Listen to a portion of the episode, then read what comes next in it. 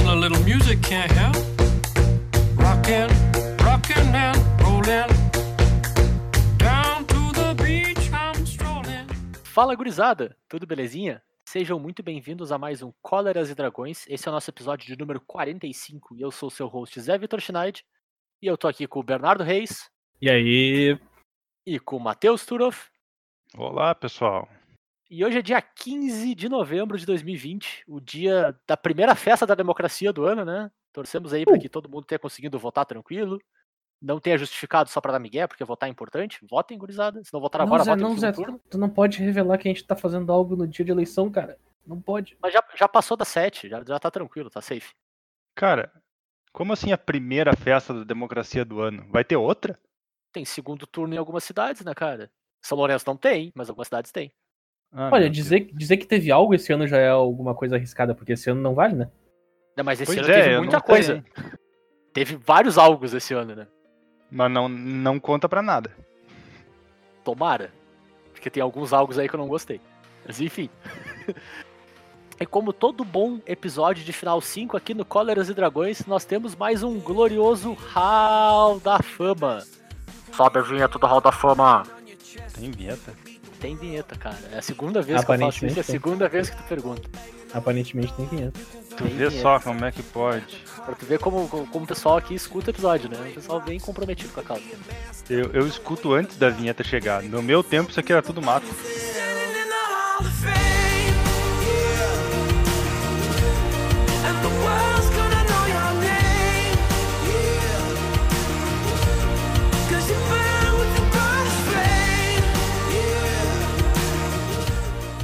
Então tá, Bernardo, explica pra gente aí e pro nosso ouvinte que nunca tem ouvido, e pro Turo é importante que ele saiba também, porque às vezes ele esquece, o que, que é um Hall da Fama? O Hall da Fama, então, como o Zé falou, é uma coisa que acontece a cada episódio de final 5, aqui no nosso glorioso podcastor, onde nós vamos escolher cada um um deck e nós vamos fazer a. Como é que é mesmo? Nós vamos indicá-los ao Hall da Fama da Eternidade do Colors e Dragões, mas todos eles envolvem uma temática. Exatamente. E, Matheus, dá uns exemplos aí de temáticas que a gente já trouxe pro Hall da Fama. Então, até agora nós fizemos três Halls da Fama. O nosso primeiro foi os decks que marcaram época. E aí T2? nós trouxemos. É, no T2. E aí nós trouxemos Jund. O Zé trouxe o primeiro Jund, não o Jund de Nistrad, mas o O Jund Ju de Alar. raiz, né? É. Ah, eu trouxe o Bunch Pod. E o Bernardo trouxe o Four Colors Rally. Em seguida, nós tivemos ah, decks Modern que baniram uma carta. Onde o, o Zé trouxe o Infect Dragonstorm, que é um nome Saudades maravilhoso. Eu trouxe o Eggs. E o Bernardo trouxe o Eldrazi Winter. No caso, ao invés de trazer um deck, ele trouxe a temporada inteira. Eu ia dizer isso aí. Só um detalhe. Ah, Ah, que a, Ai. a gente sabe, né? Comprometimento não é o forte desse grupo de pessoas, né? Não, aqui a gente, a gente, se a gente cria uma regra, é pra seguir a regra à risca. E a risca é bem torta, né? Ela não é um pouco risca, né? E em seguida a gente fez os decks de uma mecânica só. E aí o Zé trouxe Boros Landfall, o Bernardo trouxe o Bunch Heróico e eu trouxe o Astral Slide. E depois a gente descobriu que tudo eram decks da época que tinha Fat Land no formato deles. É verdade. É verdade. E o Astral Slide é um deck de cycling, né, Turo? Essa era a mecânica, Sim. né? Exatamente, é mecânica de reciclar. E dessa vez, o tema do Hall da Fama é cartas que fizeram um deck. É aquela, aquela carta que construiu um deck ao redor dela, que o deck não existe sem ela de jeito nenhum. E, de certo modo, que ela também depende muito do deck existir. Ela tem aquela casa e não muitas outras, vamos dizer assim, sabe? É meio que uma relação simbiótica ali entre os dois. E a gente acaba escolhendo o deck por causa da carta, né? E o deck inteiro vai entrar no Hall da Fama, mas é que nem aquele trabalho de escola, sabe? Que tem um cara que faz tudo e os outros ficam segurando cartaz no meio da apresentação e ganham ponto igual. É mais ou menos essa pegada nessa semana. A gente vai botar o deck inteiro no Hall da Fama por causa de uma carta só. Tu já percebeu uma coisa interessante? Toda vez que o cara fala sobre a época da escola onde ah, só um fazia o trabalho e os outros tudo botavam o nome, é sempre. Todo mundo lembra, ah, é verdade, eu sempre fazia o trabalho e todo mundo botava o nome. Mas aí não bate essa história, né? Porque se todo mundo lembra que era ele que fazia o trabalho e o resto das pessoas botavam o nome, tinha que ter uma galera que fosse, não, é, eu era o cara que botava o nome mesmo. Cara, mas, mas, mas eu acho que é muito mais uma questão de, de momentos, né, cara? Todo mundo já foi os dois. Ah, Eu entendo, acho que esse é o entendo. ponto.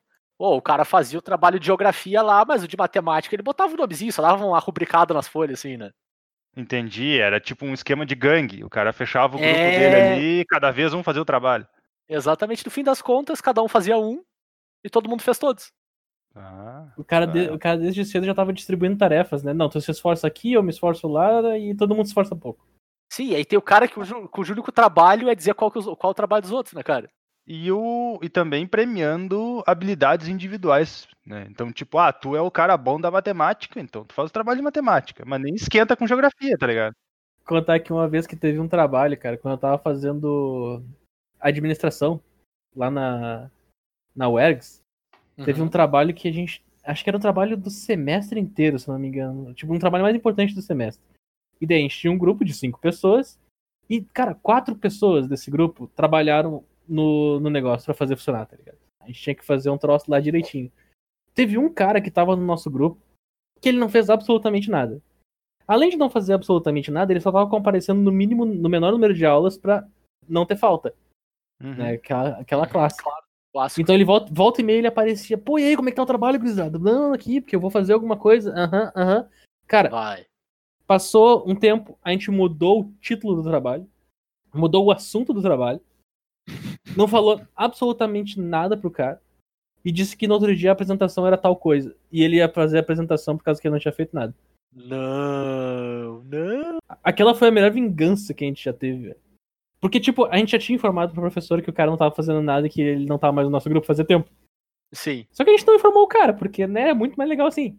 Não, é justo, é justo. Contanto que, você, contanto que vocês não se Então, ferrassem junto, né? A- além bom. de ter tirado o cara do grupo, a gente ainda fez ele apresentar uma coisa que não era nem o trabalho que ele tava fazendo, nem o que tava aparecendo no slide. Que Meu não Deus. existia. Que não existia. E o cara se virou, pelo menos? Olha, se virou, se virou e foi embora. Então tá bom. Então tá bom. Cara, mas, ô meu, essa tua história com ADM. E, e tem uma amiga minha também, que hoje ela é formada em publicidade e propaganda, mas ela começou com. com. veterinária.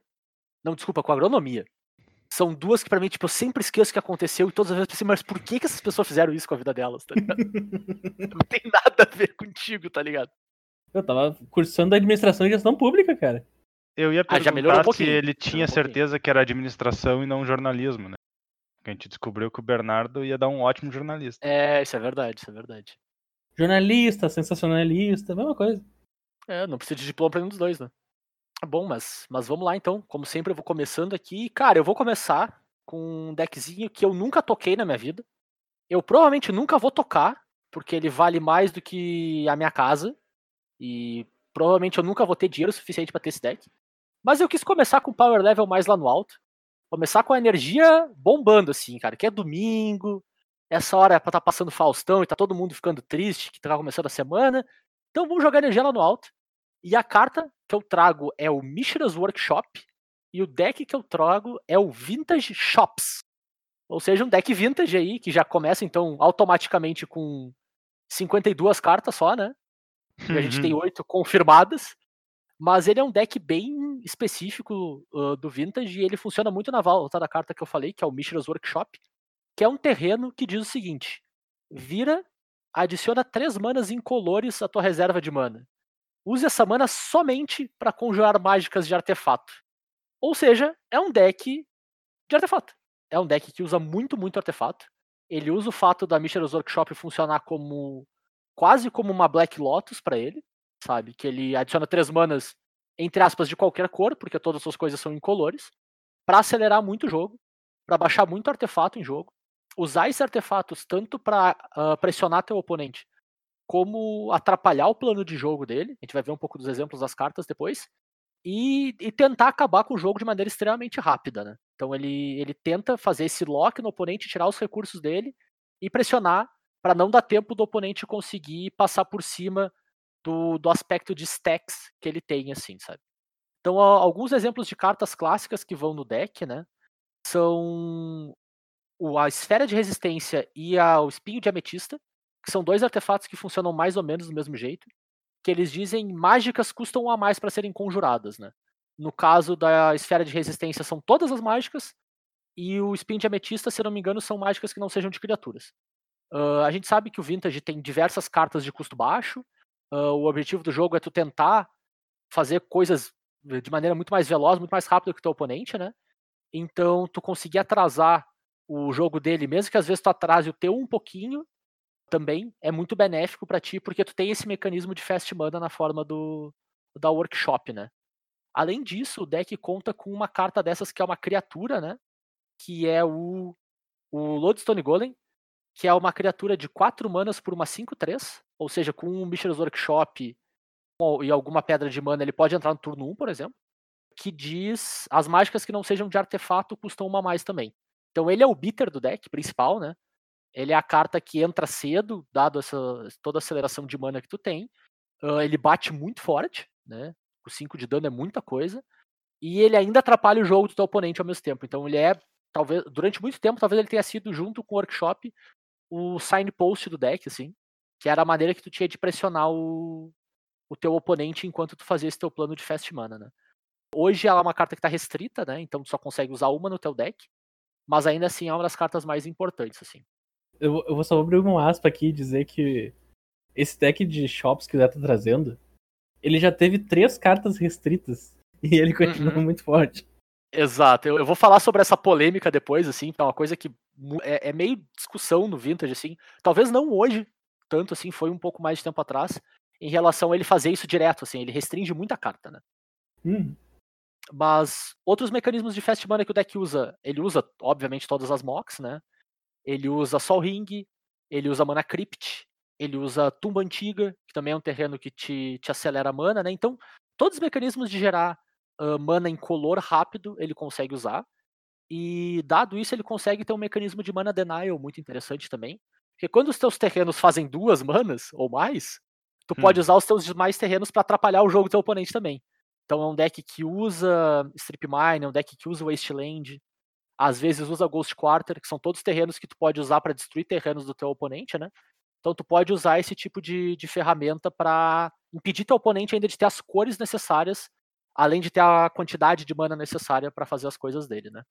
E além disso, muitas vezes usa Crisol dos Mundos para te poder reutilizar terrenos do cemitério e seguir fazendo essa estratégia de mana denial. Enfim, ele é um deck bem tex, assim. Ele tem muitos mecanismos para atrapalhar o jogo do oponente.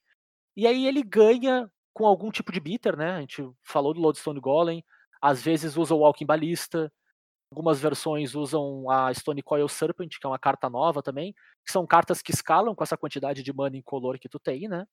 Recentemente alguns decks têm usado a estátua do deus faraó, que é um Que é artefato maravilhoso. é bizarro, né? É muito esquisito. Mas é um É artefato de. 6 manas que diz que as mágicas dos seus oponentes custam 2 a mais, ou seja, um baita, baita stacks mesmo. E no início da tua end step, cada oponente perde um ponto de vida. Ou seja, vai lá dando aquele pingzinho junto com, com a pressão que tu coloca com as criaturas, né? Pode ser o suficiente para fechar o jogo, né? Um ponto que é importante levantar, Mishra's Workshop não é um terreno lendário, então tu pode baixar turno 1, turno 2, turno 3 e fazer 9 mana no, no turno 3, então toma aí, Tron, engole essa. Hum. E outro dos mecanismos que o deck usa bastante são os cards novos, né, de custo baixo, para gerar valor, para aí uma, mais uma maneira de tu conseguir ah, encontrar as cartas que tu precisa, gerar valor e no caso do Karn the Great Creator, né, que é o que tem acesso ao, ao sideboard, tu ter alguns algumas silver bullets no seu sideboard para determinadas matches assim e conseguir te adequar ao ao match que tu tá jogando, conseguir encontrar algumas cartas chave assim, né? A versão mais moderna do deck hoje, ela deu uma evoluída e hoje já não, muitas vezes não é nem chamado mais de ah, vintage shops ou de, de deck de shops. Ele virou o que eles chamam de Golos Stacks, que usa o, o Golos como um dos principais mecanismos do deck, né? Que é a criatura de M20, se eu não me engano, M20, que é um artefato de 5 manas por uma 3-5, que quando entra em jogo, tu pode buscar um terreno do teu deck e botar em jogo virado. E ele tem uma outra habilidade adicional que não acontece tantas vezes, mas que te permite pagar duas e uma, e uma mana de cada cor para exilar as três cartas do topo do teu deck e tu pode conjurá-las até o final do turno sem pagar o custo de mana. Mas a ideia é que o Golos ele consegue trazer esses terrenos poderosos para o campo de batalha, né? Ele não custa tanto assim pro deck, 5 mana é, é, fácil de fazer com o deck. E ele consegue te trazer, por exemplo, uma Wasteland no momento chave para acabar com o terreno do oponente, ou mais um workshop, caso precise de mais mana pro próximo turno, né? Então ele, ele acabou tomando, vamos dizer assim, o pilar de nome do deck. Né? Ele ganhou esse, esse status assim de dar nome pro deck no lugar do, do Bichos Workshop. Mas ainda assim é um deck que precisa e abusa muito do fato de tu ter um terreno que gira para fazer três manas, sabe? Isso é absurdamente poderoso. A gente viu na história do jogo aí que terrenos que fazem duas manas muitas vezes já são um absurdo. Então três manas é completamente fora da curva, assim. E, cara, durante muito tempo, eu acho que nesses últimos, talvez um ano, dois anos, assim, que perdeu um pouco de espaço, mas durante muito tempo foi um, um dos, ou talvez o bicho-papão do formato, junto com Dread, talvez, eu diria assim. Os decks mais presentes e que mais geravam reclamação e geravam pedidos de mudança, assim. E, cara, é um deck muito, muito forte mesmo, assim.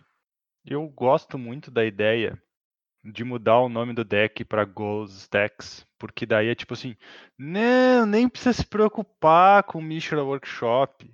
É o deck de Golos que tá dando trabalho.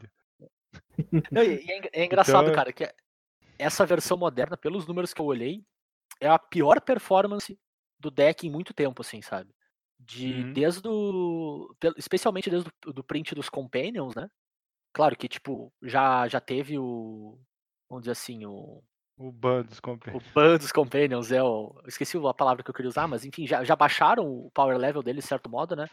Mas um pouco antes disso, e, e principalmente a partir daí, o, entre os decks com maior uh, porcentagem de aparecer no formato, que de acordo com a matemática do artigo que eu li, era pelo menos 7%, né? Ele é um deck que aparece em torno de 10 a 12, assim, mas enfim. Uh, ele tem a pior win rate de todos esses decks com mais de 7%, que é em torno de 47 a 48. E, cara, é uma win rate baixa se a gente parar pra pensar, né? A gente imagino que, tipo, um deck para ser bom no formato que estar tá em torno de 55, 57% de win rate, assim. Então ele está consideravelmente abaixo. Então ele já não é mais um deck problema. Uh, muito porque Vintage hoje tem Oco. E Oco meio que acaba com os planos do deck de artefato, né? Que tipo, olha que legal esse artefato, agora ele é um Elk. Então meio que não importa, né? Ele perdeu muito espaço por causa disso. Mas antes desse, desse momento, assim, cara, que, vamos lá, talvez um pouco antes, desde War of the Spark para cá, mas principalmente é o Drain, né? Uh, esses formatos de power level mais elevado mudaram muito, né, cara? Saiu muita carta que impacta eles, assim. E esse deck perdeu um pouco de espaço. Mas antes disso, ele era muito visado, assim, por muita reclamação, muita gente pedindo uh, a restrição do workshop, né? E aí cai muito no que o Bernardo mencionou antes. Ele é um deck que fez algumas cartas já serem uh, restritas. E todas as vezes que ele fez uma carta ser restrita, todo mundo falou, por que não um workshop de uma vez, sabe? Uh, ele fez uh, tanto o Lodestone Golem, que a gente falou mais cedo, ser restrito, quanto o Espinho de Ametista, que eu falei mais cedo também. A Trinisfera foi restrita, que é um artefato que de três manas que faz tudo que custa menos que três, custa três. Faz adicionar mana incolor o suficiente, então as tuas as mocks do teu oponente vão custar três, tanto as tuas quanto as dele, né, na verdade. O Sol Ring custa três, Brainstorm custa três, tudo que o, o Force of Will tu não consegue usar direito, né? Então ele meio que, que, que quebra toda essa esse jogo de baixo custo do Vintage, assim, sabe? E, vamos dizer assim, traz todo mundo pro terreno dele, do próprio Shops, que é tipo, tudo custa 3. O meu terreno faz 3, o teu não, sabe? que é uma grande palhaçada, né? Tem uma outra carta que foi banida, mas daí não foi só mérito do Shops, né? Que foi o. Que foi banido, não, foi restrito, que foi o Carne. O Carne também é restrito, ah, mas não é só. Mas não é mérito único, não foi, é, não foi só, só dele. É, o Carne tinha o próprio deck de carne, né? E e carne estava sendo usado em diversos decks só Não, o carne tu usava em qualquer deck só, só pela passiva dele. Tu baixava ele e muita coisa não funcionava. Claro, tu para todas as mocks, né? tu para Black Lot. É engraçado que esse deck de, de shops mesmo, ele tem tendência a usar no ROD, no próprio deck. Sim. Sim. Pra, pra parar os artefatos de funcionar uma vez que tu coloca o suficiente no board. Então, quando tu coloca um efeito de no rod que não é recíproco, essa É palavra que eu quero, palhaçada, recíproco é recíproco. É. É, é tipo, é, é abusivo, cara. Tu, tu simplesmente diz, tá, beleza, tu não pode usar. Eu posso. Sim. Não, é incrível a ideia que o deck de artefato usava um troço que diz que artefatos não funcionam. Ele usava especialmente na época que Lodestone Golem tava permitido, né? Então tu Sim. fazia, sei lá, turno 1, Golem, turno 2, Golem no Rod. Vai. Hum, Esse deck ele passa por várias, várias progressões, cara. Esse deck costumava ter, trins, ter Triskelion. Uhum. Daí agora a gente tem o Walking Ballista, não precisa mais do, do Triskelion. Quando tu adiciona o Walking Ballista, tu faz. Tu adiciona Ravager. O Ravager se torna, se torna uma, uma cartinha que comba muito bem com a Balista. Tu adiciona Foundry Inspector. Por causa que tu gera três manas e tu faz os artefatos custa menos. E a cartinha nova que, que se encaixou melhor no metagame aqui é justamente a Stone Coil Serpent, que não chamou muita atenção na época do spoiler. Mas ela se encaixou bem nos mais diversos decks de artefato pela proteção contra multicoloridos, cara. Um dos principais inimigos do deck de shops é o nosso glorioso maior ladrão do multiverso, que Deck, roubou deck, o coração de deck, muita gente e vários artefatos por aí também. Deck Ele não consegue se livrar da Stone Coil Serpent. Sim. E aí o Circuit provavelmente mata ele na volta, né? Porque Exato, e com, e com Ravager ela cresce, cresce mais ainda. Uhum. Então, Stone Coil Serpent é uma cartinha que entrou muito bem pra lidar com o metagame que o deck de shops deixa jogar, vamos dizer assim. Sim. E, e só pra fechar a parte das cartas restritas, né? Tem mais uma carta que esse deck restringiu, que é uma carta também que talvez tenha passado um pouco batido nesse sentido, mas que deu uma, uma leve chacoalhada no deck, que é a Forja Mística, né? Que é um artefato de quatro manas que permite tu olhar o topo do teu deck. Tu pode conjurar a carta do teu deck, do topo do teu deck se for um artefato ou uma carta incolora e que não seja terreno. E até porque é cast, né? Enfim, interessante ter essa distinção. Mas enfim. Ah, e tu pode virar e pagar um de vida pra exilar a carta do topo do teu deck. Então ela te permite gerar esse valor constante, né, a partir das cartas do topo. A grande maioria do deck é incolor, se não todo ele, acho que todo ele. E e ainda assim, se tu bricar, se tu encontrar um terreno, tu pode exilar e tentar de novo pelo menos uma vez. Na época que tinha múltiplas forjas, tu podia fazer isso várias vezes no turno, eventualmente, né? E, cara, era, era o que tornava o deck explosivo às vezes, sabe? Ele não, hoje ele não é um deck tão explosivo assim, mas os draws com a forja permitem isso, sabe? Tu meio que cuspir tudo, né? Tu pode achar Mox do topo do deck, aí tu né, gera mana, sabe? Tu pode achar um Sol Ring pra gerar mais mana. Então, é, um, é o tipo de carta que faz com que o deck possa ganhar ah, jogos que pareciam perdidos, ou simplesmente fechar a porta no teu oponente e ele não ter chance nenhuma de jogar aquele jogo, assim. É uma carta bem, bem forte.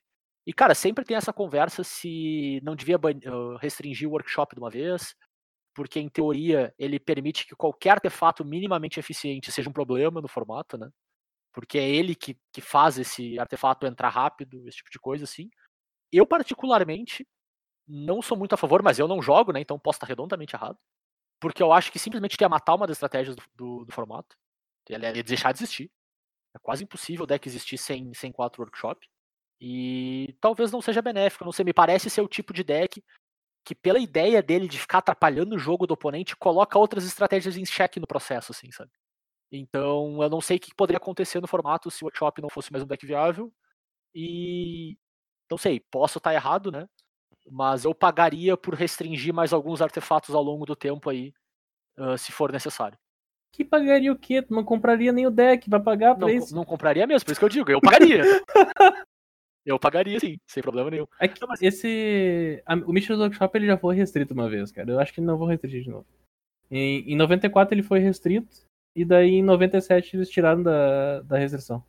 Então, tipo, não, não, não creio que vai voltar pra, pra restrição.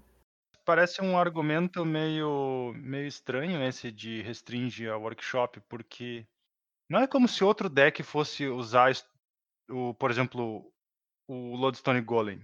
Pois é, Então, que diferença faz, sabe? Tipo, ah, oh, restringiu o Lodestone Golem. Por que não termina com a land de uma vez? Porque assim, pelo menos, tu pode usar um Lodestone Golem, senão ele não faz nem diferença nenhuma. no formato, né? Ele, ele deixa de existir. Claro, tipo, tu acaba tendo uma lista mais enxuta, né? Tu vai ficar com uma lista menorzinha, mais bonitinha, mas não, não agrega em nada, né? O, o Vintage, por ele ter uma lista de restritas em vez de uma lista de banidas, ele tem vários momentos feels bad. Tipo, diversos momentos feels bad. Isso é um problema do formato daí. Que é tipo, ah, meu oponente tem a uma carta dele. Que é, no caso, o cara inicia o jogo com o Cálice do Vácuo. Uhum. Sabe? Sim, o cara ou iniciou o jogo com o Cálice do Vácuo, tu, tá, ele tem, a, ele tem o Cálice do Vácuo, ele começou com a one-off dele. Ou então o cara me começa com uma Lotus e o. E o mentor do monastério. Pô, o cara começou com a one-off dele, agora ferrou. Esse, esse tipo de momento feels bad, o Vintage tá cheio. Uhum. E, e isso não tem como resolver, porque a ideia do Vintage é justamente não ter nada banido. Tu poder usar as cartas, elas só, elas só são, tipo, restritas a uma certa quantidade. Sim. Se tu tirar o. Eu, assim, ó, ah, eu quero restri- restringir o deck de Mysteries Workshop, tu vai gerar um outro momento feels bad, que alguém vai montar um deck semelhante e dizer, ah, ele comprou a uma Mysteries Workshop dele. Nossa, é Sim. verdade. tem isso. Tem isso também. É isso, cara. Eu, eu acho um deck bem bacana. Forte pra um caramba, sim. E é engraçado porque quando tu olha pra outros decks vintage, assim, ele parece não conseguir competir com os outros decks que estão fazendo, sabe? Porque parece que ele não tá fazendo bodega nenhuma. Quando na verdade é o contrário. Talvez hoje não tanto, mas é curioso isso. Tipo assim, ele parece que, cara, tudo tudo faz pouca coisa perto de fazer Ancestral Recall lá, sabe? E É, que- é que agora Tá ficou, agora ficou bem pouco. Agora ficou bem pouco outra coisa. Não é só culpa dos shops também. Foi printada uma nova carta que afetou muito o Vintage, que é a Force of Negation. Sim. A sim, Force de of fato. Negation adicionou quatro cartas para os decks azuis brigarem com o deck de shops. Porque o que acontecia? Os decks azuis moligavam, às vezes, às vezes pra mão sem terreno. Pra eles terem um Force of Will pra primeira peça de lock e con- tentarem ter alguma coisa pra recuperar depois. Agora que tu tem Force of Will e, e Force of Negation, tu precisa dessas duas cartas. Digamos que tu abre a mão com essas duas cartas e outras duas cartas azuis. O cara de shops vai abrir a mão, tu anula as duas peças de lock dele, ele não vai te matar antes do que tu comprar alguma coisa. Claro, antes de tu conseguir fazer qualquer coisa, né? Exato. de fato. Então, hoje estamos no momento onde shops talvez seja uma boa opção. Tipo, tá aí, tá legal, é um deck, sabe? Tá ok, funciona, atrapalha o jogo, faz o que tem que fazer.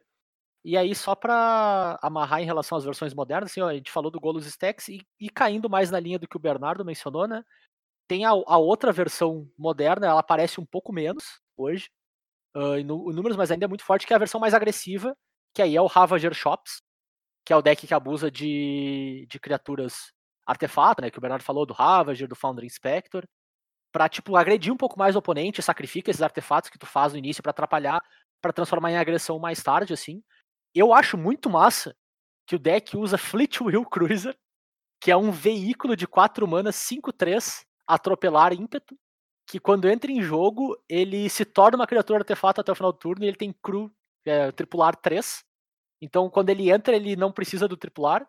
Ele é tipo um, entre aspas, um ball lightning no deck, assim, sabe? Tripula razoavelmente fácil, bate bem e custa pouco pro custo de mana do, do deck, assim. E ele é uma maneira de, entre aspas, tu simular a agressão que o Lodestone Golem ah, faz falta hoje, vamos dizer assim, né? Já que tu só pode usar um. Tu usa esse cara que é razoavelmente parecido com ele, pelo menos em linha de status, assim, pra pressionar o oponente. Ah, o meu ponto eletrônico, e que o Bernardo me falou aqui no, no nosso chat, que é o mais popular no, no papel. Pode ser, pode ser mesmo. Eu peguei dado dos últimos meses aí do, do MOL, porque né, é o que temos. Mas é um deck bem legal também. E é um deck mais, vamos dizer assim, low to the ground, sabe? É um deck que tem um plano mais assertivo que o outro. Pra quem tá curioso do que que é o metagame no papel comparado com o metagame no online, no online a gente tem uma popularidade muito grande de decks com decks azuis. Muito O grandes mesmo. Glorioso, o glorioso deck de Xerox, né? Enquanto Xerox, nos decks de. Enquanto no metagame mais papel, a gente tem muito deck de shops, muito deck de shops no papel. Muito deck de Merfolk, muito Yeah! deck de Merfolk e muito Dread. São os três principais decks que tu encontra no papel, assim. Provavelmente tem relação com o preço, né? Eu ia dizer, é mais barato, né? A base de mana deles é bem mais barata que os decks. Porque normalmente os decks azuis são três cores, né? Ou mais, às vezes. Então. A base de mana fica bem mais barata, né? Agora, eu, ti- eu tive que achar graça porque olhando, essa, ouvindo essa história do Fleetwheel Cruiser aqui, eu lembrei que a primeira vez que eu ouvi falar de um deck de shops foi quando saiu o New Phyrexia. E o Magrão ganhou o que era equivalente ao campeonato mundial de vintage na época, usando um bicho que era 4 qualquer e uma Phyrexiana vermelha por uma Duas, o dra- 4-2 ímpeto. Ah, não é o que eu tô pensando. Ah, eu lembro desse bicho. Sim, sim, sim, Certo. sim, sim. Que era um bicho que não era nem necessariamente bom no limitado da edição. E aí eu Aham. fiquei olhando e pensando, tipo, vendo aquela notícia, isso não faz sentido, não pode ser verdade. Por que, que o louco botou essa porcaria no deck dele? Esse deck não era pra ser bom. Cara, eu lembro de ver lista também, mais ou menos nessa época, que usava o dragão, o Molten Steel Dragon, Sim. Que é 4 e 2 Firexiana por uma 4-4 voar, que tu paga uma Firexiana vermelha pra dar mais um mais zero. E é isso aí. Aham.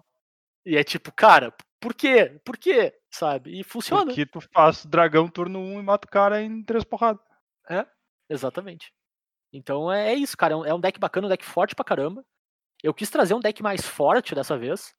Pra, pra exemplificar, cara, que às vezes o power level de uma carta específica, mesmo num formato tão poderoso, pode criar uma coisa que é só dele, assim, sabe? A gente sabe, a a própria natureza do vintage, de, entre aspas, tu poder usar qualquer coisa, né? A, em teoria, tu vai fazer a coisa mais forte disponível. E talvez não seja o caso. Eu, eu não acho que o deck shops é a coisa mais forte disponível. Mas o power level da carta em si, né? O, o que ela faz é tão fora da curva, assim, né? O terreno gerar três manas, mesmo que seja com uma restrição tão forte. Porque tu não pode nem ativar a habilidade de artefato, é só conjurar. Ainda assim é forte o suficiente pra criar uma coisa que consegue competir com o mais forte disponível possível. E eu acho isso muito interessante, assim. E, cara, é um. Tenho muita vontade de jogar um com deck desse um dia na minha vida. Acho que nunca vai acontecer. Mas é isso sobre o Vintage Shops. Passamos pro segundo deck? Eu fale. Tu sabe que do jeito que o Magic tá indo, daqui três aninhos, tu vende dois, dois dos teus decks de Commander e compra um Vintage Shops tranquilo, né? Mas o que, que eu vou fazer com o Vintage Shops, cara? Falar pros amigos que tem. Ah, bom, beleza. Ou eu vou ir lá jogar contra o cara do Pauper e perder pro Mono Black dele. Bah, tá louco, nem falo. Vamos pro segundo deck, então, Bernardo. Ô, é meu? Sim. Eita. Pois bem, então. Vamos pro meu deck. Glorioso deckzinho. O deck da vez que eu escolhi pra esse dito título barra característica do Hall da Fama. Que diga-se de passagem, eu quero fazer aqui a denúncia ao vivo, né, para nosso ouvinte saber. O próprio Bernardo sugeriu e não lembrava. Eu sugeri porque eu tava pensando em colocar um deck, daí o Zé me fez me sentir mal por escolher aquele deck. mentira, mentira. Ele fez eu me sentir mal por escolher o deck. Mentira. Eu vou até dizer, eu ia trazer Mentira. o Omnidor Dragfire, Mentira. mas ele disse que, Dor, Dor- que Porta para o Nada não é uma carta que fazia um deck, que eram quatro. Bom, então meu argumento não era nome, válido. né? Eu me senti mal sobre aquilo, eu não trouxe o deck. Se vocês queriam escutar sobre o Omnidor Dragfire, eu sinto muito. Culpa o Zé. Eu queria, eu queria. Cara, eu acho, eu acho, eu acho que a gente tinha que. Todos os temas do Hall da Fama podiam permitir o suficiente que o Omnidor Dragfire entrasse, mas ao mesmo tempo não permitir o suficiente pra esse meme pra sempre. Se vocês quiserem escutar sobre Omnidor Dragfire, mandem mensagem pra arroba jvitorfromhell no Twitter, tá? É lá que vocês Ah, têm que meu. reclamar. Agora eu lembrei que eu, a- eu cogitei trazer Bunch Pod pra todos os Hall da Fama. Eu lembro disso. Eu, eu achei que não valia piada, mas Turu, dava. tu, tu- dava pra tu já, fazer. tu- tu já roubou o suficiente nesse Hall da Fama, pelo que eu tô vendo aqui. De- dava pra ter feito pra esse aqui também, maravilha. Dava, dava mesmo. Dava pra todos até agora, cara. É, exato. Bem, sem mais delongas, então, o deck que eu trago aqui pra vocês é o deck de Hardness Chaos. É um deckzinho que ele não existe sem a carta Hardness Chaos. Uau!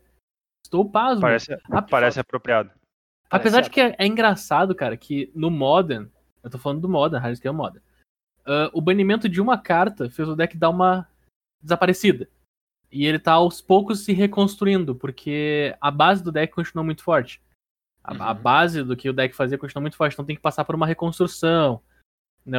O banimento da Mox Opal a- realmente afetou bastante, tu tem que aumentar o número de terrenos. A nova edição trouxe terrenos que são cartas. Então a gente meio que passa por aí pra fazer a reformulação do deck. Mas a moral é a seguinte, cara, o deck ele tem uma consistência, ele funciona, mas quando tu faz turno 1 Hardness Skills, parece que tu tá jogando uma outra coisa completamente diferente. É tipo fazer. É, é quase como fazer uma land que faz duas mana, porque teus troços tudo valem o dobro. É, Eu não consigo descrever o quão absurdo de força o deck tinha quando tu fazia Hardness Skills turno 1. Eu joguei muito tempo com esse deck, eu sabia contornar a situação quando tu não tinha o Hardness Scales, Mas toda vez que eu tinha o Harden Scales, eu olhava, oh yeah. e, e- e esse aqui é o deck do meme da Nazaré, né? É, é, nossa, sim, perfeito, perfeito. Mas ô, antes, antes da gente explicar por que, que é o meme, ô Bernardo, o que, que faz Hardened Scales? Então, Zé, olha só, Harden Scales é um encantamento que ele saiu na na edição, qual foi, qual foi, foi a primeira edição ou na segunda é edição de acho. É Kans, né? É a própria Kans que saiu. Eu acho que é. Eu vou, eu faço double check aqui. É por causa que a, a versão que eu tenho aqui é de Commander, então eu não lembro qual das Kans que ele saiu. Ele é um encantamento de uma mana verde que diz o seguinte: se um ou mais marcadores mais um mais um fossem ser colocados numa criatura que tu controla, ao invés disso tu coloca aquela quantidade mais um. Parece bem honesto. Honesto, honestíssimo, nada demais. Uma- um encantamento verde que diz que se tu fosse colocar um marcador, tu coloca dois. Se fosse colocar dois marcadores, tu coloca três. E se tu tiver mais uma Hardness Scales, vai aumentando. Sempre em um. Ele não Sim. dobra o número de marcadores, ele adiciona um. E pelo fato dele custar uma mana, tu consegue encaixar ele numa curva de mana de um deck de artefatos, principalmente abusando da mecânica de modular. Quem não conhece a Uhum. mecânica de modular, a criatura entra em jogo com marcadores. Então tem uma criatura que ela é uma mana, um, um modular. É uma mana 00, modular 1. Vamos, vamos, vamos falar direito. Ela entra em jogo com um marcador mais um mais um. Se tu tem uma hardness skills em campo, ela entra em jogo com dois marcadores mais um mais um. Porque tu ia colocar um, tu coloca mais um. Como ela tem modular, quando ela morre, ela passa os marcadores dela pra um outra, que é uma outra criatura de artefato. Uhum. Se a tua criatura tinha dois marcadores, porque ela entrou uma 2 2, dois, dois marcadores, ela morre, ela vai passar três marcadores pra uma outra criatura, porque é os dois que ela tinha, mais um. Mais um. Se tu tiver uma cartinha, que é o nosso glorioso Arcbound Ravager, que ele é duas manas, modular um, sacrifica um artefato pra colocar um marcador mais um mais um nele, ele entra em jogo com dois marcadores. Tu sacrifica um artefato, ele ganha dois marcadores. Se a criatura que tu sacrificou foi o que eu mencionei ante- anteriormente, que tinha dois marcadores nele, tu vai passar três marcadores pro Ravager. Então, só Mais nessa três. brincadeira aí, foram dois marcadores do Ravager entrar em campo dois marcadores da habilidade de sacrificar pra ganhar marcador. E três marcadores de mudar os, os marcadores da criatura que morreu pra outra. Tá? Isso já é um Ravager 7-7. Porque tu baixou o encantamento de uma mana. Se tu sacrificar o Ravager pra ele mesmo, pra passar pra uma outra criatura, o Ravager tem modular, ele pode se sacrificar. Ele tem sete marcadores. Como ele vai passar pra uma outra criatura, ele vai passar oito marcadores, porque o Scales vai adicionar um. Se tu tiver uma balista em campo, se tu tiver uma balista em campo que tá 2-2 e tu passar esses 8 marcadores pra ela, uma balista 10-10 que ataca 10 e depois dá 10 de dano. GG. E se tu tiver um Hungerback Walker? Se tu tiver um Hungerback Walker, nossa, Hungerback Walker é ótimo. Olha, olha como é que tu podia multiplicar dos marcadores, cara. Tu tinha um Hungerback Walker 1-1, tá? 1-1 Não, tá não. Hungerback Walker. 2-2, Bernardo. Tem Tá, Hardened Scales. 2-2. Tu tem um, um Hungerback Walker 2-2. Aí tu sacrifica pro Ravager a criatura inicial de uma mana modular 1, passa 3 marcadores pro Hungerback Walker. Daí, tu vai sacrificar o Hungerback Walker, que agora tem 5 marcadores, pro Ravager. O Ravager já ganhou 4 marcadores porque tu sacrificou duas criaturas. Nesse momento, vai entrar 5 Tópteros e o Ravager vai ganhar 4 marcadores. Tu pode sacrificar esses 5 Tópteros pra colocar 10 marcadores no Ravager. Tu aumentou a quantidade de marcadores que o Ravager ganhou por causa que tu passou os marcadores pra outra criatura, cara. Em vez de passar pro Ravager direto. Em vez do Ravager ganhar mais 3 marcadores, ele ganhou mais 10. Olha, Cara, esse, esse deck eu acho- um esquema de pirâmide que funciona. cara, nossa. Tu vai multiplicando eu- dinheiro por nível, cara. Como assim? Eu acho que esse, esse episódio tinha que ter vindo com um bloquinho de notas. Eu, eu Tá, tô vamos só lá, então. escutando, né, cara? Eu já tô a própria Nazaré aqui, né? Pra poder ir acompanhando. Tipo, eu acompanhei de boas, até porque eu tô podendo ver as cartas na minha tela. Mas é uma matemática maravilhosa. Eu imagino que o teu oponente deve ficar muito chateado, cara. Imagina tu jogando assim, ó, sei lá, tu tá 28 de vida. Porque sim. E aí o louco te mata num teco. Eu, eu- eu posso contar uma história sobre isso, Turo? Olha, se tu quer contar, mete bronca, não me importa. GP São Paulo 2019, se eu não me engano. Tá? Bernardo está jogando com esse deck. Versão com Mox Lopal ainda. Eu acho que é a terceira rodada, mas não tenho certeza. Essa é a parte menos importante. Cara, é a- era, era a sexta rodada. Sexta? Era tão mais Era tarde? Eu achei, eu achei que era mais Era, cedo. era. Mas enfim. Tinha um Scales na rodada. Tinha esquemas na rodada, é, exato. E aí, Bernardo está jogando contra um opinião de Boggles. tá? E ele tinha, assim, ó, o próprio Megatron, né? Do outro lado já. O bicho tinha lifelink, tinha mais 15, mais 15, sei lá, era gigantesco. Certo? Grande pra caramba. Mas não tinha atropelar. Esse é o segredo da coisa. O criatura do oponente não tinha atropelar. ah, mas tinha vigilância. Então o Bernardo não conseguia eh, entrar dano pra controlar. Assim. Então, ela tinha, basicamente, ela tinha alcance também. tinha alcance também, é verdade. Então, cara, era o próprio, era o próprio Megazord lá, né? Segurando tudo. Aí. O, o que, que o oponente dele tá procurando? Alguma coisa que desse trampo. Que eu acho que ele não tinha no deck, eu não lembro de ver. Ele tinha mais um, eu tinha resolvido dois. É, e ele tinha um Spirit Mantle, que é a carta que dá mais um, mais um e proteção contra criaturas. Que basicamente deixava a criatura dele imbloqueável e matava o Bernardo a hora que ele quisesse, mas que ele encontrasse, né, no caso. E nisso o Bernardo já tava o quê? A pouco de vida. Era tipo 5 ou menos. É, menos de cinco. era, era pouca vida. E aí o oponente dele já estava a em torno de 200 e pouco. Nossa. Mais ou menos isso, 200 e pouco de vida. E aí o oponente dele ataca, o Bernardo bloqueia, e, e nesse momento do jogo ele tava, tipo, arranhando por recurso ainda, sabe? Tipo, bloqueava do jeito que dava pra tentar fazer mais um bicho pra bloquear no próximo turno e conseguir comprar carta.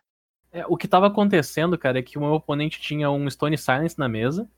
E eu Tinha tinha ainda? o. Eu achei que tu já tinha ele- resolvido. Isso. Não, não, isso foi, foi, o- foi o processo, né? Por isso que ele tava ganhando tanta vida. E daí eu Justo, não podia sacrificar os Sacrificar. tokens 1-1 que eu ganhava justo. com o módulo. O módulo Uhum. ficava pagando um pra botar token 1, então eu não podia sacrificar. É por isso que ele ficou ganhando vida. Justo. Verdade, tem razão. Mas enfim, o oponente do Bernardo estava a cacetadas de vida.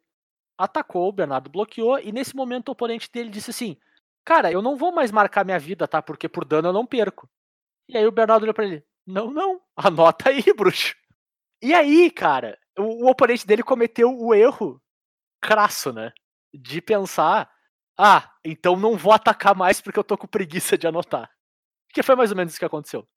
E dois ou três turnos depois o oponente dele não podia atacar mais. Nossa. Não tinha mais a, a possibilidade de atacar porque o Bernardo tinha umas criaturas 20-20 em campo, várias delas, e virou completamente a curva e conseguiu dar os 300 de dano no oponente dele só fazendo e multiplicando o marcador. Claro que eventualmente o, o jogo foi desenrolando para ele conseguir fazer muito marcador por turno, né? Mas, cara, foi numa janela de dois turnos que o Bernardo foi de estar completamente nas cordas para o oponente dele com uma criatura gigantesca, com lifelink, first strike, tudo que tu pode imaginar que tu pode jogar em cima de criaturas do oponente tem, sabe? Não podia atacar mais. É bizarro o quanto, quanto de poder e resistência esse deck consegue colocar na mesa com tão pouco recurso, cara. É, o tipo de crescimento que ele proporciona é, é muito louco, né? Quando tu para pra pensar, é o clássico momento diz, ah, não, deve ser exponencial. Não, é completamente linear, é um a mais por vez. É bizarro, cara. O deck ele não, não usa mais a cartinha, mas ele costumava usar o Steel Overseer, que vira pra colocar um marcador Sim. mais um mais um em todos os teus artefatos. E daí tu tinha isso mais o módulo de animação. Daí pra cada marcador mais um mais um que tu colocava numa permanente, tu pagava um pra fazer um para fazer Sim. um servo um 1. então, tipo, servo. o negócio ia. Cara, eu tinha uma fila assim que era, beleza, aqui eu tenho 10 servos um, com um 1. Daí no outro turno, beleza, eu tenho 10 servos com um marcador mais um mais um e 12 servos um 1. Agora Nossa. eu tenho 10 servos com 3, 2 marcadores mais um mais um, 12 servos com mais um. É, cara, E foi era assim. bizarro. É, A minha vontade de botar um altar de Shinod nesse deck é real. Cara, então deixa eu dar o. Deixa eu dar o que, que é a base do deck, tá? manda, A manda. base do deck, antes do ban, envolvia Mox Opal. Entrou depois Once Upon a Time, que também já não se faz mais presente. Aham. Mas a base do Era deck, então, Ancient de Steerings, fato. tá? Ancient Steerings, que tu olha assim que tô, pega uma coisa em color. Fazer esse deck rodar, que é uma beleza. As criaturas Constructo, que seria o Arcbound Ravager, Hungerback Walker, Walking Ballista. São as cartas que Uhum. dão a cara do deck. Hardened Scales, o próprio nome da carta que a gente tá dizendo aqui. E, tipo, entrou, começou, começou a entrar muito forte no deck, foi justamente o módulo de animação. Que o módulo de animação, ele custa uma mana, começa a te fazer servo por, por bônus, se tu tem mana sobrando, e ele tem uma segunda habilidade, que é adicionar marcadores nas coisas. Esse Uhum. deck, ele tem um terreno que é o Inkmoth Nexus, que é um terreno com Infect. Que tu tem a opção de matar o oponente com Infect também. Se tu dá um marcador de Infect no teu oponente, tudo que tu compra terrenos depois e modos de animação, tu pode ficar ativando pra dar marcadores de Infect pro teu Sim. oponente. Ele faz isso também. Nossa, sim, cara. É. qualquer- Então, nossa, tipo, qualquer esse é, um, esse é um deck, cara, que ele não existe sem a- o encantamento Hardness Skills. Porque, como eu Uhum. falei, tu podia jogar com esse deck, ir contornando, etc, etc, fazendo funcionar sem o Hardness Skills. No momento que tu tinha na mão inicial ou comprava um, o negócio explodia no mesmo turno. Assim, no mesmo turno que tu tinha o Hardness Skills, o negócio explodia. Então, não. é- era muito absurdo. O banimento do Mox Opal fez o deck dar uma baixada drástica, por causa que ele perdeu velocidade, assim como qualquer outro deck de artefato. Claro. Mas o pessoal tá tentando trazer de volta, ele tá passando por uma reconstrução. A gente não teve muito Magic no papel pra acelerar esse processo, vou reiterar. O único Modern que a gente tem é no Magic Online. No Arena não tem Modern, então o Modern tá meio lento. Ele tá progredindo devagar. O que a gente tem hoje do Hardness Scales são duas vertentes, posso dizer assim. Acho que funciona. Sim. É uma versão que ainda segue a ideia Golgari, né? Que o deck é monogreen. O deck era monogreen com preto. Esse esse é o deck. Esse era o Hardness Scales. Ele era um monogreen que tinha algumas. que tinha algumas cartas pretas. As, as algumas cartas pretas era Dismember. Ou seja, Essa tinha uma era- carta incolor, né? É, ess- essas eram as algumas cartas pretas. Era um deck monogreen. Ah, mas o que, que o pessoal fez? O pessoal começou a usar preto por causa que às vezes tu tem que realmente castar tuas mágicas pretas. E além disso, o terreno que tu costumava usar, que era a Canop, ela era GWs, porque só existia Canop. Agora a gente tem todo no, todo o ciclo, todo o ciclo não, um pedaço do ciclo das Canop, e tem o ciclo BG. Então tu consegue usar os terrenos BG que compra carta sem te punir muitos por isso. Uhum. Então tu pode usar carta tipo Fatal Punch no sideboard e por aí vai. Mas a base do deck continua monogreen. O que que entrou hoje em dia? Coisa que entrou e ficou no deck. Osolito. O Osolito veio pra... Parece que feito- foi feito pra esse deck, né? É verdade. Artefato de uma mana, toda vez que uma criatura que tu controla sai de campo, tu pode colocar todos os marcadores nela no Osolito. E no início do combate do teu turno, tu pode. Se o Osolito tem marcadores, tu pode mover todos os marcadores do Osolito pra criatura alvo. E tu pode ficar nessa, nessa brincadeira aí com Ravager e, e coisa. E por isso que o Trone de Get voltou pro deck, porque o Trone de Get prolifera, e prolifera o Osolito, e. Meu senhor. Eu tenho uma assim dúvida é- no Osolito e assim a rapidinho só. vai. Hum, Ah, a primeira linha de texto diz: toda vez que uma criatura que tu controla sai do campo, se ela tinha marcadores, coloque aqueles marcadores no Osolito. uhum. É, é um MEI?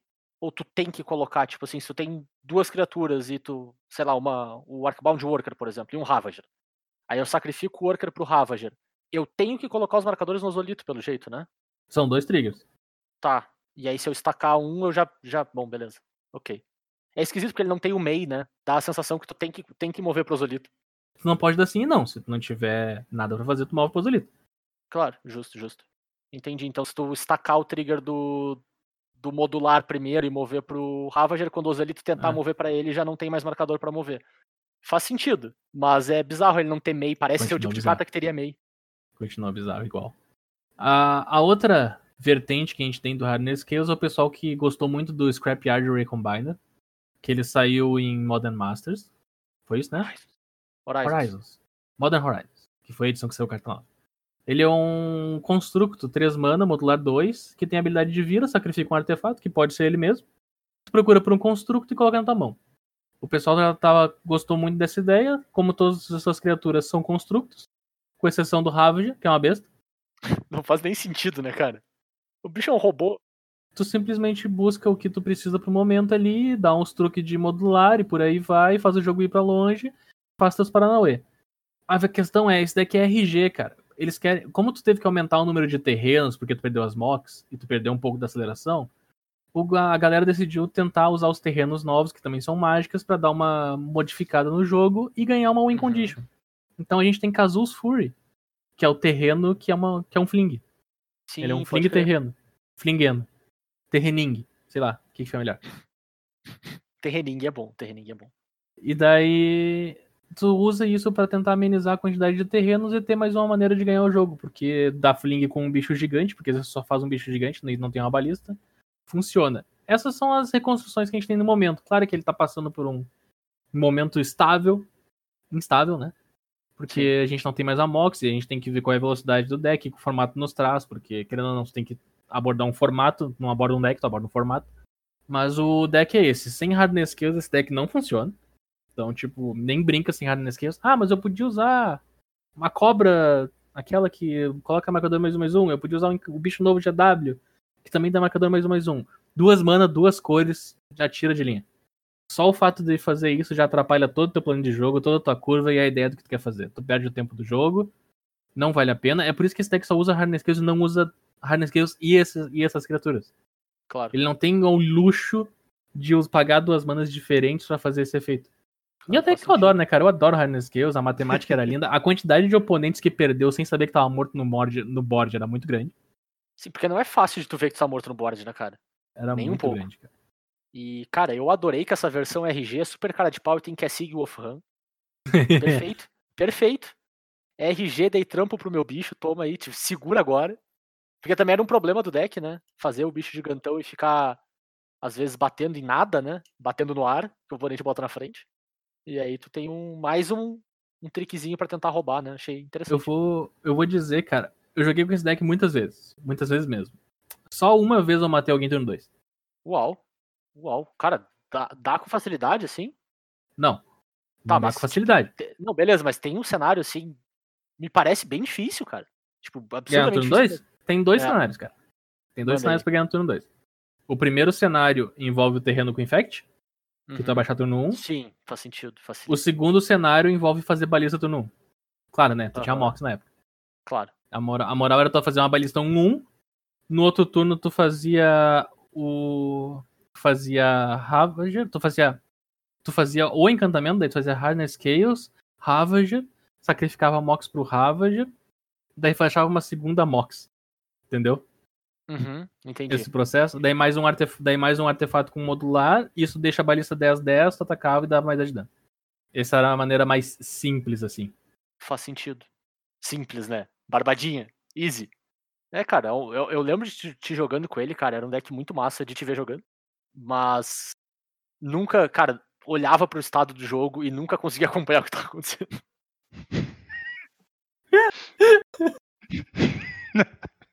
Eu, eu vou dizer, cara. Acontece com uma certa frequência. Sim, sim, sim.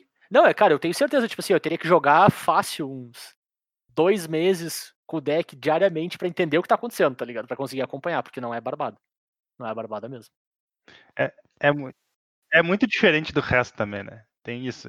Às vezes os decks são difíceis, mas são parecidos com os outros, e aí tu, tu te alinha. Mas esse era muito diferente. Uhum. Eu vou dizer, teve um jogo, cara, que eu me lembro. Eu tava jogando na lojinha contra o deck de Oco. Eu tinha um terreno na mão. Eu fiz Hardness Scales. Daí eu fiz Hardness Scales. Daí eu fiz Hardness Scales. Porque só tinha um Meu terreno na mão. Deus! e tinha três Hardness Scales. E daí eu, tipo, eu não tinha mais nada, eu tinha três Hardness Scales. E daí eu tava morrendo, morrendo. E daí eu baixava um bicho e bloqueava.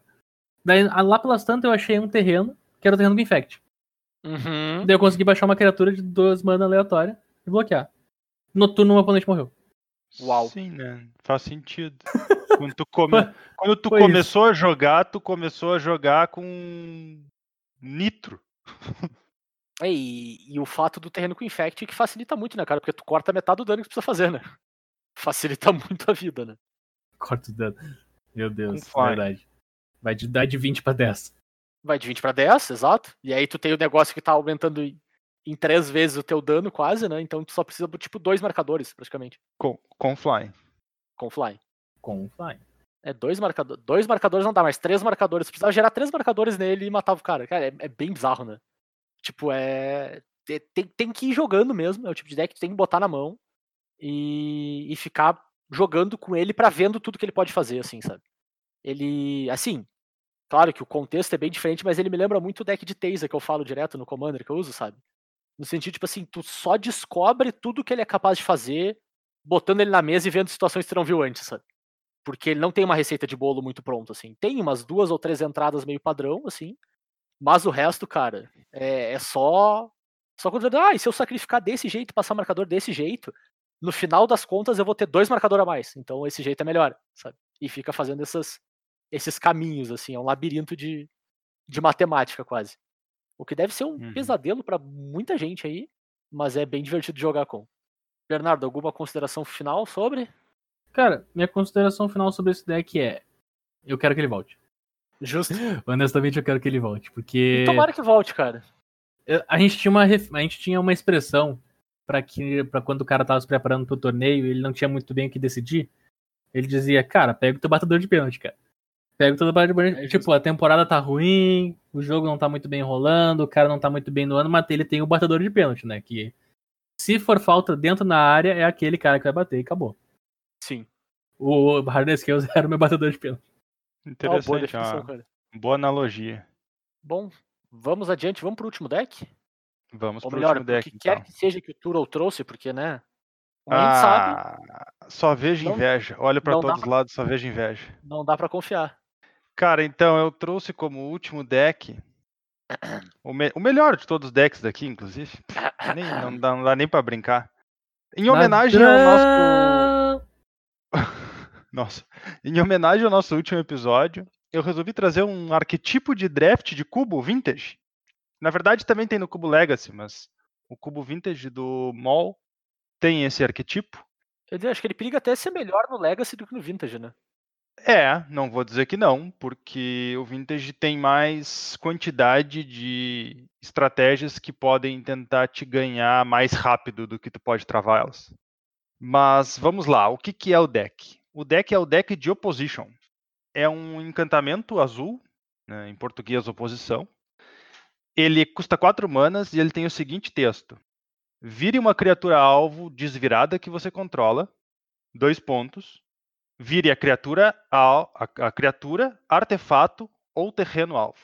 Certo? Então, cara, é até interessante porque se o cara parar pra pensar, ele é uma carta antiga de Magic, né? Ele é de uma Uhum. época onde talvez os caras pudessem ter feito esse tipo de efeito na, na inocência, sabe? Eu acho que sim, cara. Eu acho que sim mesmo. Sabe? Porque porque se tu só parar, passar por cima, assim, ler, tu pensa, ah, beleza, é, não, faz sentido, tá? Tu vira teu bicho, vira o bicho do cara, ou vira um terreno do cara. E é isso, sabe? Tipo, passa na inocência o, o power level que isso te implica, né? Bom, qual é a estratégia do deck? Com esse encantamento na mesa e uma quantidade relevante de criaturas, tu vira todos os terrenos do teu oponente na etapa de compra dele e ele nunca mais joga uma carta que não seja instant speed. É, é divertido. Hashtag Magic. Que bacana. Eu Ladrão. achei que dizer hashtag Hearthstone. Sabe o que, que, sabe que, que terrenos, criaturas e artefatos têm em comum? Ah. Todos eles são fontes de mana. é verdade. Cara, então, aí tu cara vai dizer, bom, então essa é a moral do deck, por isso que eu trouxe esse deck como como um para esse Hall da Fama. Afinal de contas, o deck é um deck de oposição, certo? Tu pode ganhar sem nunca ter comprado tua oposição? Eu espero que sim. Tu pode ganhar sendo Mas- até aparecido num debate também. Ah, é, é verdade. Isso eu esperava que não, mas Não, o- acontece. o, o melhor de tudo é que, tipo, eu, eu achei que o Turo ia usar como justificativa pra roubar descaradamente nessa, nessa escolha dele, assim. Não o tema do episódio passado, mas o dia de hoje, que é um dia muito temático pra isso, né? Eu achei, que, Não, ele ia dizer que era- cara, eu achei que ele ia dizer esse tempo todo que é a intriga da oposição, cara. eu não acho nem que eu tô roubando. Porque isso aqui é um deck. Certo? Só porque tu monta ele na hora, não quer dizer que ele é menos deck do Vou- que o vou outro passar deck. a réplica pro candidato Bernardo agora. Candidato Bernardo, você pode fazer a réplica. Turo ladrão. Muito bem colocado. Tão bem colocado que o candidato Turo não tem nem tréplica. Tá bom, então. Ah, então é isso, pessoal. Ah, o Twitter é, é jvitor from hell e Gnar LOL. Não é mais esse, Turo. Poxa. Ah, tá, como se eu prestasse atenção. Então, ah, bom, só para especificar um pouco mais. Geralmente, esse arquétipo ele vai ser um deck verde azul, tá? Bom, ele tem que ser azul, porque o encantamento é azul. Mas é normal parear ele com verde, porque tu tem acesso aos elfos de mana, que são muito bons nesse deck. Como o intuito do, do teu plano é travar os terrenos do oponente, quanto antes tu conseguir começar a fazer isso, melhor. Claro. Ah, então, os elfos de mana eles aceleram o encantamento para te poder fazer ele antes no jogo e ao mesmo tempo já são criaturas que tu pode usar para ativar a habilidade. Como a habilidade de ativação está no encantamento, as criaturas não precisam estar desenjoadas para poder ser viradas, Uhum. né?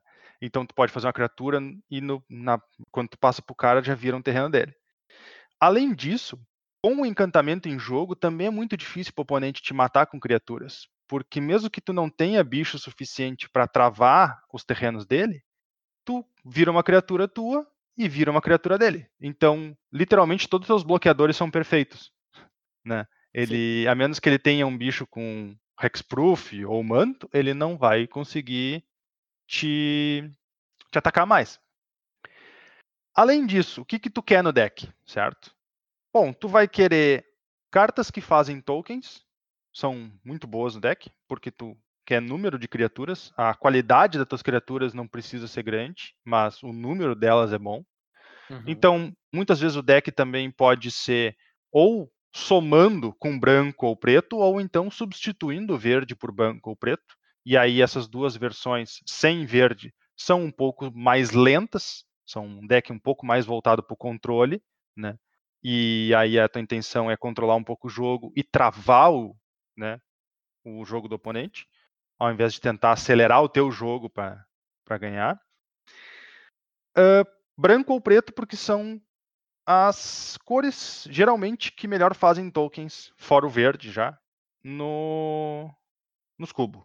Né? Então tu tem exemplos de cartas maravilhosas como Bitter Blossom e Lingering Souls, certo? Que são ótimas cartas para fazer no deck de Opposition.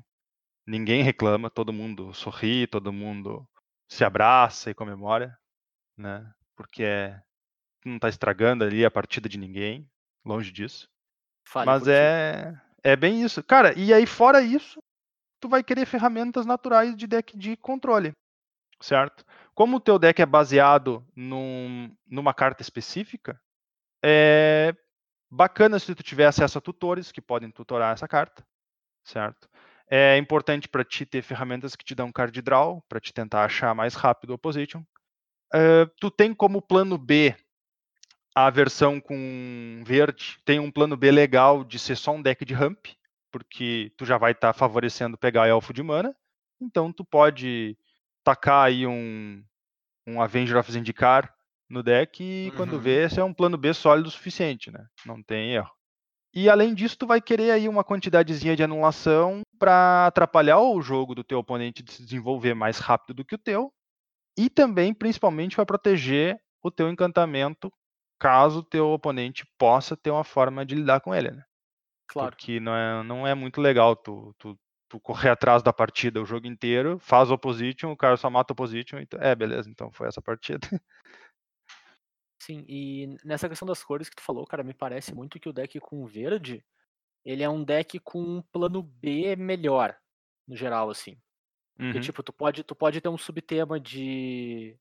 Ah, tu falou Avengers of Zendikar, até um The Ranged Hermit, e tem aquele outro novo agora que é equivalente de Modern Horizons, que eu esqueci o nome, mas que faz basicamente a mesma coisa que o Hermit, né? Sim. E Craterhoof, por exemplo, que é perfeito no plano, né? Tu vai fazer um monte de criatura, ah, tu vai lá e ganha o jogo.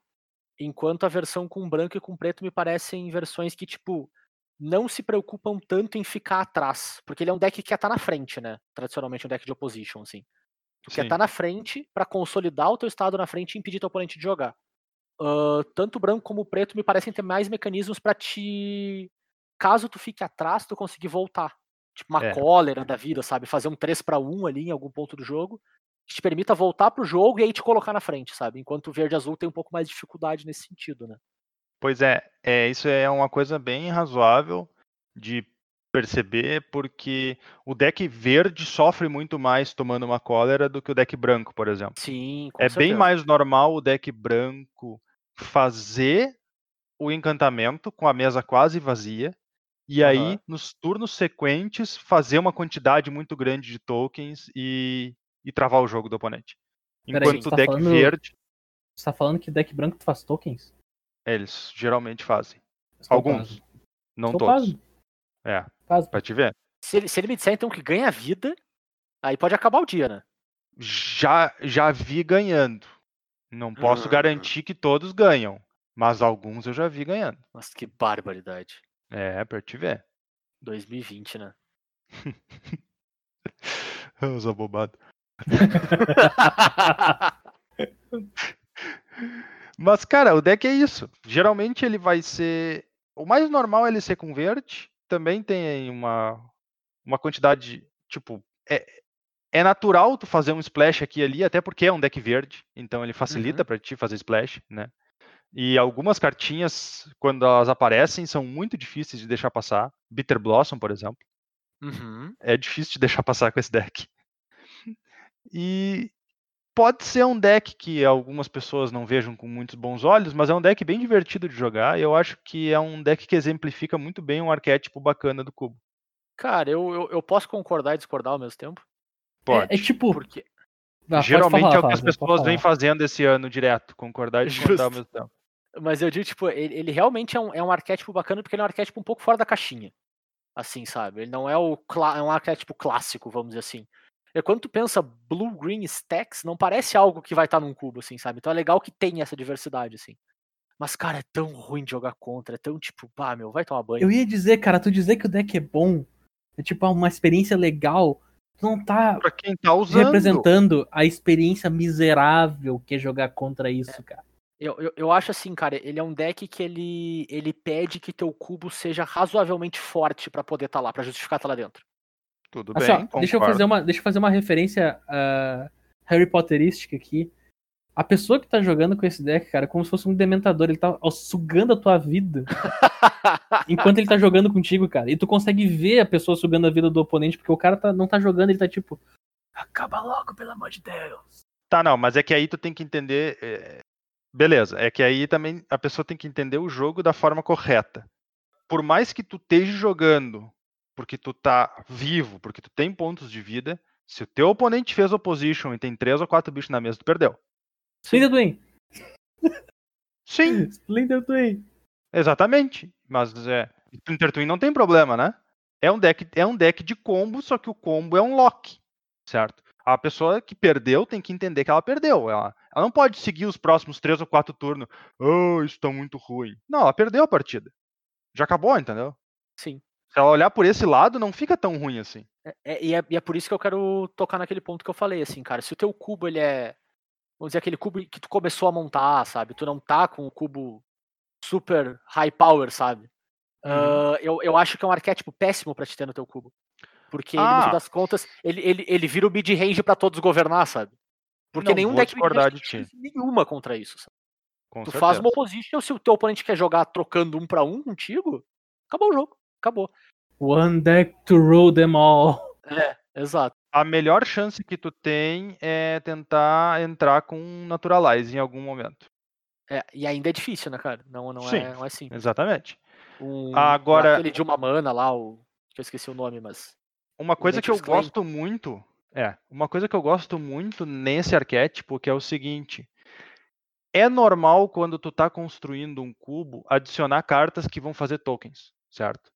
E é Sim, normal sim. tu pensar assim, ah, esse aqui vai ser meio que meu deck de tokens. Então aqui eu tenho mais construtores de tokens e aqui eu tenho cartas que me dão vantagem por ter diversas criaturas, tipo uma antífona gloriosa ou alguma coisa semelhante. Uhum. Eu acho bacana como o fato de tu pegar esse mesmo cubo, que já tem isso tudo, tu adicionar uma única carta nele, E tu deu um arquetipo novo, né? tu cria um deck novo dentro daquele mesmo cubo.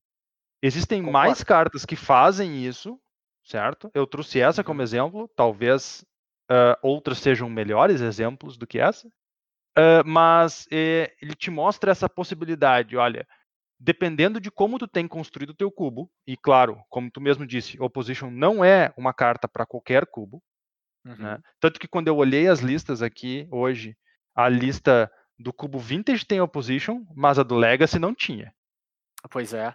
Certo? Eu não vejo problema em Opposition num cubo Legacy forte, mas o do pre- preferiu não ter. É, sabe? eu, eu- tem que ser aquele cubo Legacy cuja diferença pro Vintage é literalmente Power 9, tá ligado? Quase isso, sim. Pra, pra É. fazer sentido. Eu acho que tu tá num cubo Legacy. Vamos botar numa escala, assim, um cubo Legacy 8, eu já fico com o olho meio. meio, meio desconfiado, assim, sabe? Quando tu começa a ir pro 9, 10, eu já, eu já, já, já penso diferente, assim. Pode ser.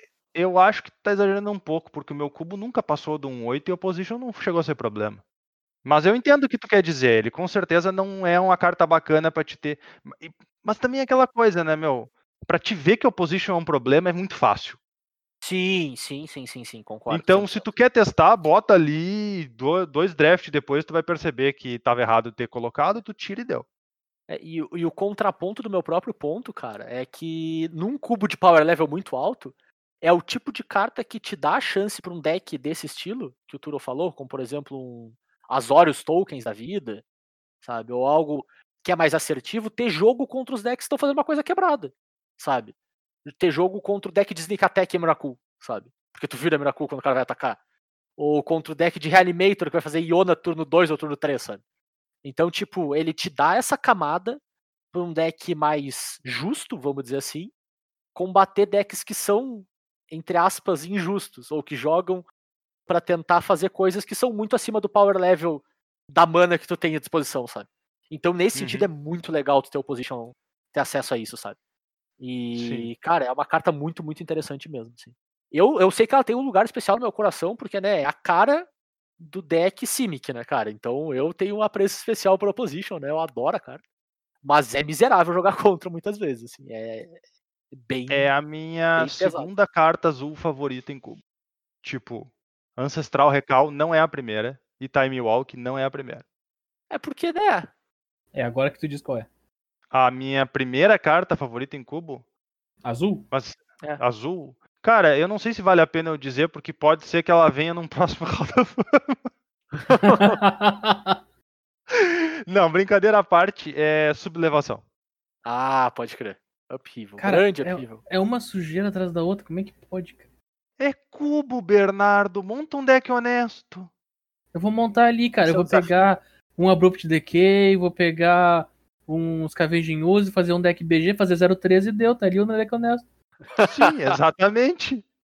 E vai perder pra Opposition turno 3 do cara que tu nunca mais vai conseguir conjurar É isso aí, E, sub- cara. e sublevação turno 4. Ah, nem precisa, né? Mas Não, Turo, não, o mesmo deck. Não é o mesmo deck.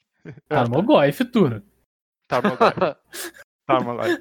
Cara, Tar- Tarmogoyf é o melhor exemplo de carta cara que não vale a pena nem de presente num cubo.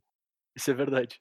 Eu, eu já usei Tarmogoyf no cubo, mas foi por necessidade, não foi porque, tipo, eu olhei e eu queria colocar aquilo. O cara chateado, tá ligado? Pô, vou ter que botar Tarmogoyf no deck. Onde foi que eu errei? Mas é isso, cara. O arquétipo é esse, eu acho bacana. Eu acho que é um deck muito legal de usar. E é um deck legal de montar no draft também. Isso é verdade. Ele tem diversas verdade. pecinhas que tu tem que ir achando e encaixando. É, E é legal que, vamos dizer assim, o fail safe desse deck é um deck Simic Ramp bom pra caramba, né? É. Se por Exato. algum acaso, tipo assim, a opposition não foi aberta, ou alguém pegou ela como sexto pick porque, sei lá, e não chegou em ti, sabe? Tu vai ter um deck cheio de mana Dork, tu vai ter Avenger of Zendikar, talvez um Crater Hoof, talvez um Primeval Titan ali, ah, Counter Spells, e, e parece um deck bom ainda, sabe? Sim. Não, isso quando tu não tá montando deck de ramp, mas aí aparece opposition e teu plano B é opposition. Também tem essa, né? Também tem essa. Então é, uma, é de fato um deck bacana. Se tu ficou motivado pelo nosso episódio passado e teve vontade de montar um cubo, considera colocar, mas considera com carinho. Assim, é um- é- já é um arquétipo que te pede um power Avançado. level razoável, é. Não é o. Como diria o Bernardo Esper, cartas que eu tenho em casa, sabe? Não é o arquétipo do cubo cartas que eu tenho em casa, sabe? Já é um pouco além, assim. É um. Cara, dá pra tentar, né? Sempre dá pra te tentar, porque se. Vamos dar um exemplo, se por algum acaso o teu cubo é absurdamente agressivo, talvez a opposition seja. né? É, talvez a opposition seja razoável o suficiente pra conseguir sobreviver num jogo, em vez de trancar o jogo do teu oponente. Então a coisa fica mais legal. Mas eu imagino que a tendência da maior parte dos cubos cartas que tem em casa ficar mid-range, e aí ele é um mid-range opressivo, assim, sabe? Um É, tem a-. Tem a vantagem de que é uma carta baratíssima pro cara adquirir É. e testar no cubo. Não dá 10 pila. Ai- Ainda não tá no, no radar do Commander, né, cara? Não, não joga Commander, né? Pela natureza dela, ela não tem lugar no Commander. Não consegue, né? Não dá conta. Hum. Mas enfim, então, é isso, né? Passamos pelos nossos três decks e fizemos a cerimônia de, de indução, de indicação desses três decks aí, então, pro Hall da Fama do Cóleras e Dragões. Trazemos aí, então, o Vintage Shops, o Hardened Scales Modern e o deck de Opposition de cubo Vintage, ok? A plaquinha dele é maior, não cabe todas as letras, assim, sabe, no, no pedestal dele. Mas comenta pra gente, pra gente se tu gostou desses decks, se tu achou que foram boas indicações aí. Se tu tem alguma outra sugestão de deck que ficou faltando hoje, né? Talvez pra uma segunda edição desse tema. É um tema que tem muita opção, né? Eu acho que, tipo, dá facilmente para te dizer que um quarto dos decks. Um quarto talvez seja demais. Mas uns 10% dos decks de Magic tem essa natureza de serem formados na volta de uma de uma carta e ter uma relação simbiótica dessa carta precisar do deck também. Então, se por algum acaso tu acha que é bacana a gente fazer uma segunda edição desse tema, fala pra gente. Tem sugestão de um outro Hall da Fama que a gente pode fazer aí no futuro também. Manda pra gente, a gente tá sempre aí escutando, porque, cara, é um dos nossos episódios que a gente mais gosta de fazer. Porque dá pra ver muito a cara da gente, assim, sabe, no, nos decks que a gente escolhe. E para nós é bem divertido falar sobre essas coisas que às vezes evoca a memória, às vezes traz aquela felicidade genuína de falar de decks que a gente gosta de ver, de jogar com, de jogar contra às vezes também. Então é um, pelo menos pra gente, é um dos temas que a gente mais gosta de fazer, né, Guris? Sim, cara, com certeza.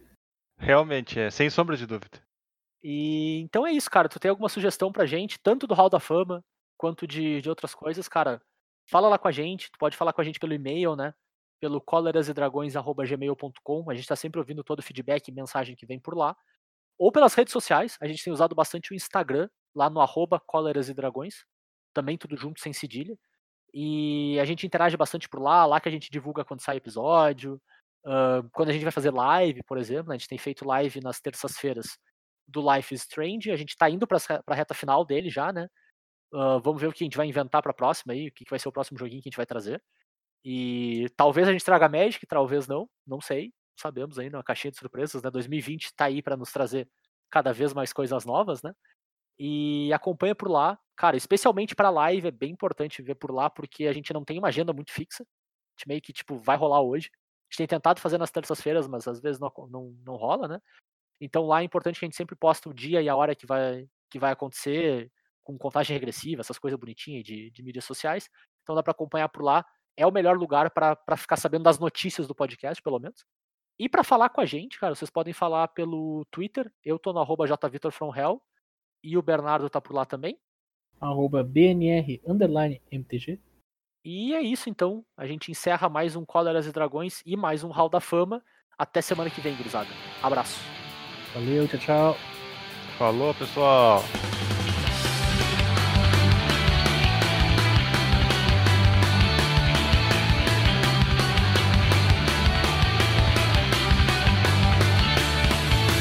Ei, Michele, conta aqui pra nós.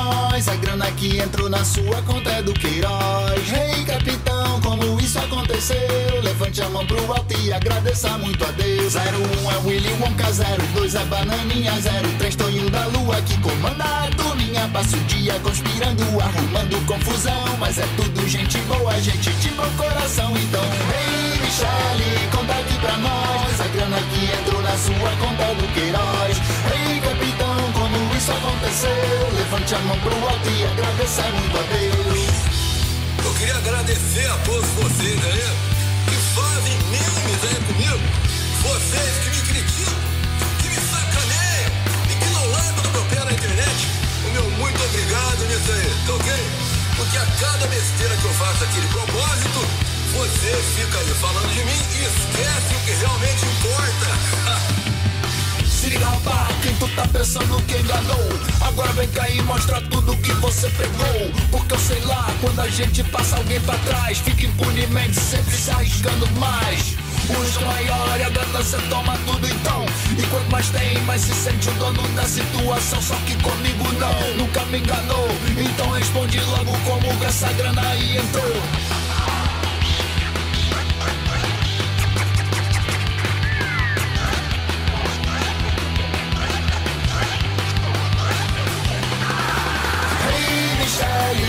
Aqui pra nós. A grana que entrou na sua conta é do Queiroz. Ei, capitão, como isso aconteceu? Levante a mão pro alto e agradeça muito a Deus Ei, Michele, conta aqui pra nós. A grana que entrou na sua conta é do Queiroz. Ei, capitão, como isso aconteceu? Levante a mão pro alto e agradeça muito a Deus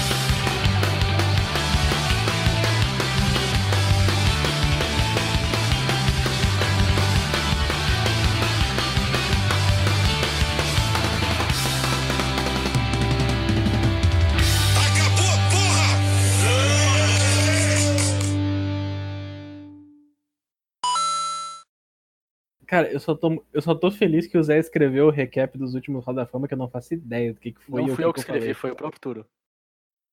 Porque eu não faço ideia do que, que foi ou do que, que eu falei, cara. Foi o Turo que escreveu, não fui eu. Eu escrevi o recap porque eu tenho que dizer o que a gente já trouxe, né? Ah, muito bom, muito bom, muito bom. Tu tem que Pô, dizer o que, falar que é. o que, que é. É, me sinto muito, ninguém fez tua parte por ti. É. It was at that moment that he knew. He fucked up. Fucked up. He fucked up. Ah, meu Deus.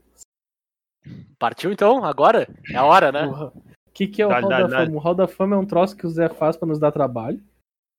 Sim, mas isso não Esse- disse é podcast. E se dá mais trabalho que os outros, tu tem certeza que quer tirar o Hall da Fama?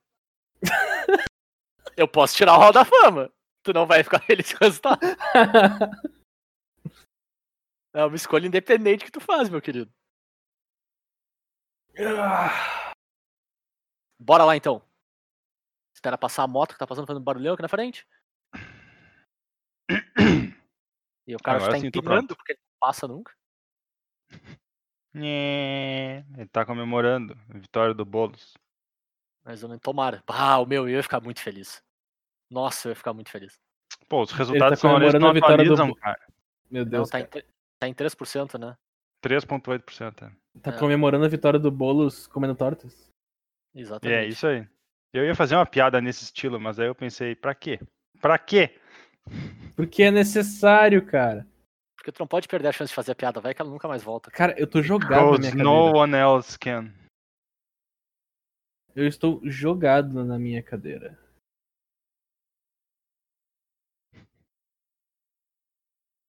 Tá, simbora então. Ah,